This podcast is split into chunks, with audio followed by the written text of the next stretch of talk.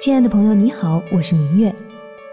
在人生的道路上，每个人都会遇到迷茫困惑的一段时期，而在我迷茫时，通常会思考这样几个问题：人生到底要追求什么？会不会一直持续这个状态？我们的方向在哪儿？等等，然后陷入无限的忧虑。当然，凡事都有两面性，有的人从生下来就知道自己要什么。成为一个什么样的人，而且真的做到并且成功了。就比如今天节目的主人公，意大利画家莫迪里阿尼。虽然说莫迪里阿尼的生命只有短短的三十六年，但是他却把这短暂的人生活成了一个传奇。为什么这样说呢？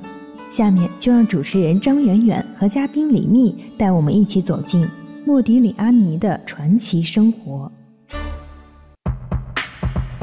界决定结果，就像思考，才能带来成功。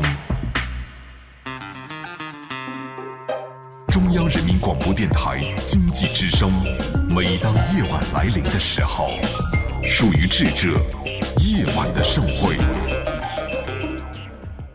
一米阳光，生活因阳光而感动。一米阳光门窗。凡尘工作室全新节目《跨越时空的艺术碰撞》，今日主题：命运多舛的画家第五集——莫迪里阿尼。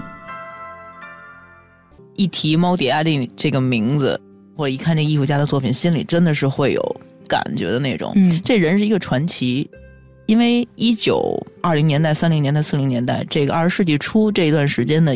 西方艺术史上出了非常多的艺术家，艺术大师都出了很多，咱们数得出来的名字。所谓这个现代艺术这段时间出了很多的很优秀的艺术家，这个名字起初其实不是非常突出和响亮的，有一段时间就是真的被大家忽略了一段时间。这个艺术家其实很多时候被大家一提起来，先提他的一个生平是个是个传奇。这个人一八记得非常清楚，一八八四年出生。去世的时候才三十六岁，一九二零年就去世了。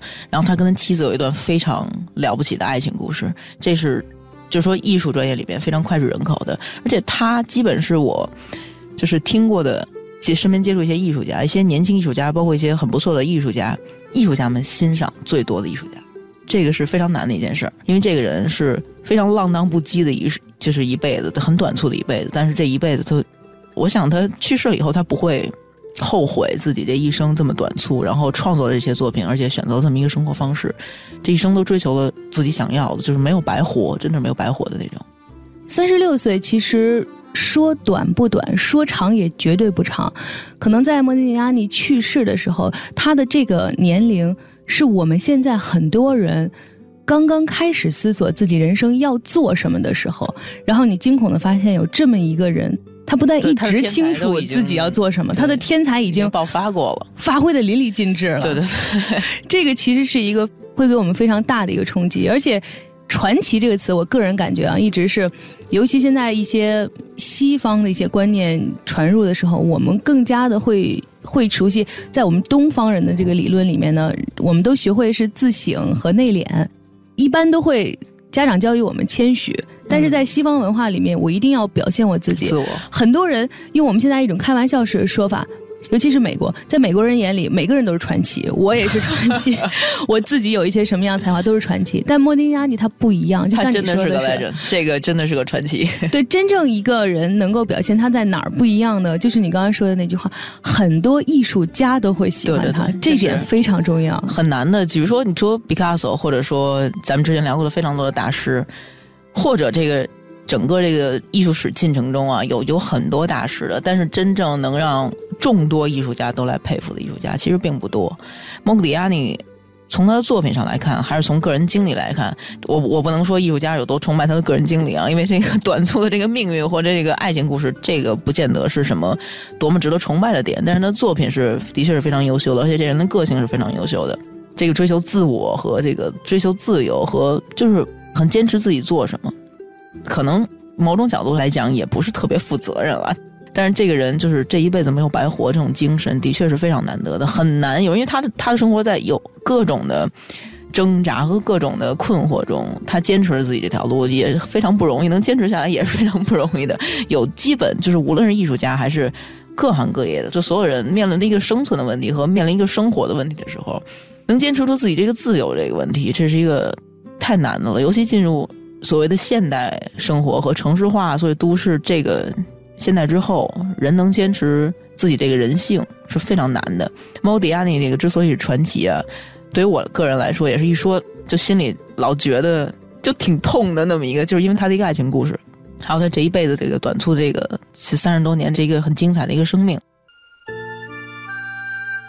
莫迪里阿尼出生在意大利，这里的激情和浪漫就像是他的血液。西班牙裔犹太家庭中排行第四的莫迪里阿尼是最小的一个孩子，在他出生的时候，父亲生意失败。原本殷实的家庭宣告破产，但这并没有影响莫迪里阿尼接受良好的教育，大部分要归功于他受过高等教育又极度热爱艺术文化的母亲。追溯起来，还是哲学家斯宾诺莎的后人。母亲很偏爱这个最小的孩子，并早早就看出来莫迪里阿尼的不同之处，对他的教育也最花心思，并在日记中写道。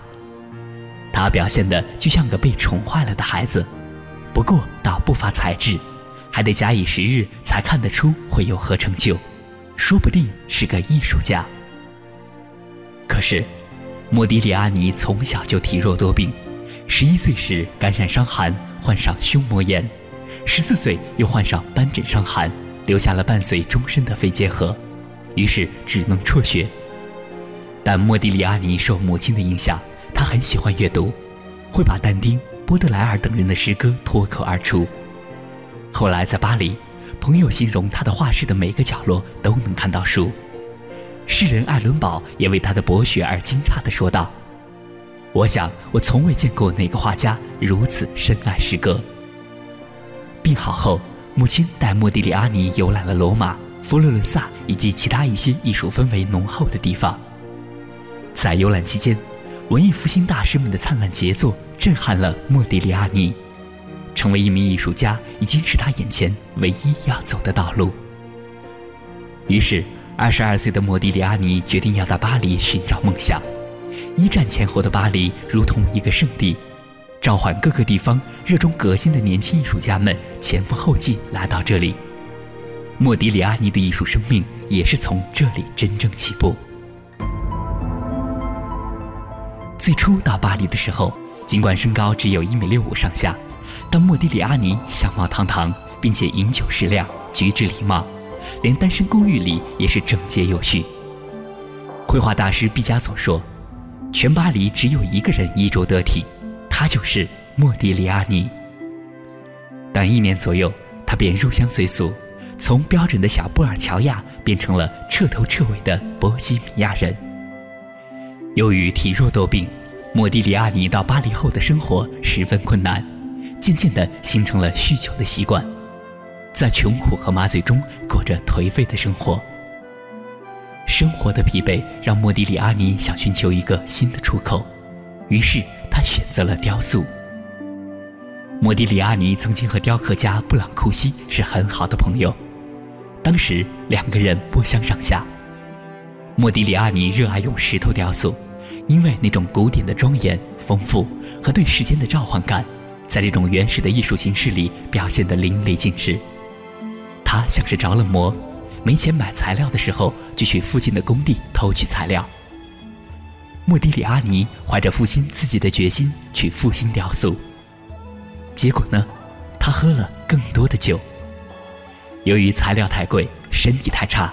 雕塑依然无人问津，莫迪里阿尼只能再返回绘画，返回他唯一能承受的艺术形式。但雕塑对于莫迪里阿尼的绘画异常重要，从那以后，莫迪里阿尼的绘画达到了艺术生涯的巅峰。在一九一二年到一九一七年间，莫迪里阿尼形成了自己的艺术特色，运用优美精炼的线条来勾画对象的轮廓。然后涂布上经过夸张提炼的浓艳色彩，他接受了东方绘画的影响，又吸取了法国著名画家塞尚表现形态结构的方法，把形象通过夸张变形，把画中的人物拉得柔和细长。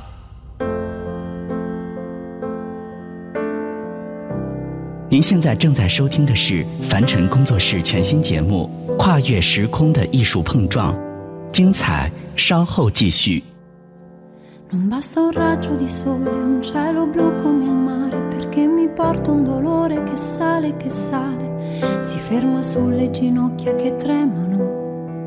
So E non arresta la corsa, lui non si vuole fermare, perché un dolore che sale, che sale fa male. Ora allo stomaco, fegato, vomito, fingo, ma c'è. E quando arriva la notte e resto sola con me, la testa parte e va in giro in cerca dei suoi perché. Né vincitori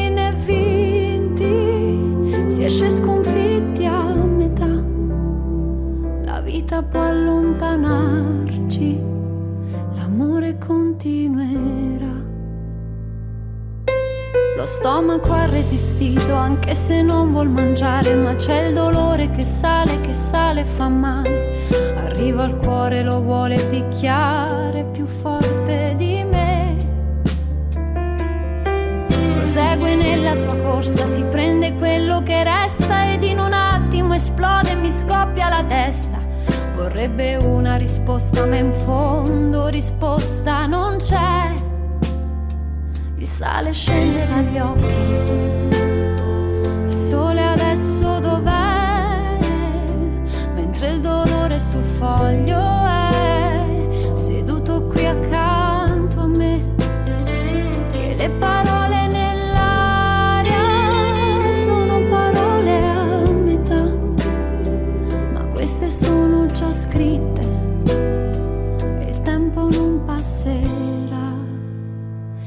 quando arriva la notte, la notte e resto sola con me, la testa parte e va in giro in cerca dei suoi perché né vincitori né vinti si esce sconfitti a metà, la vita può allontanare.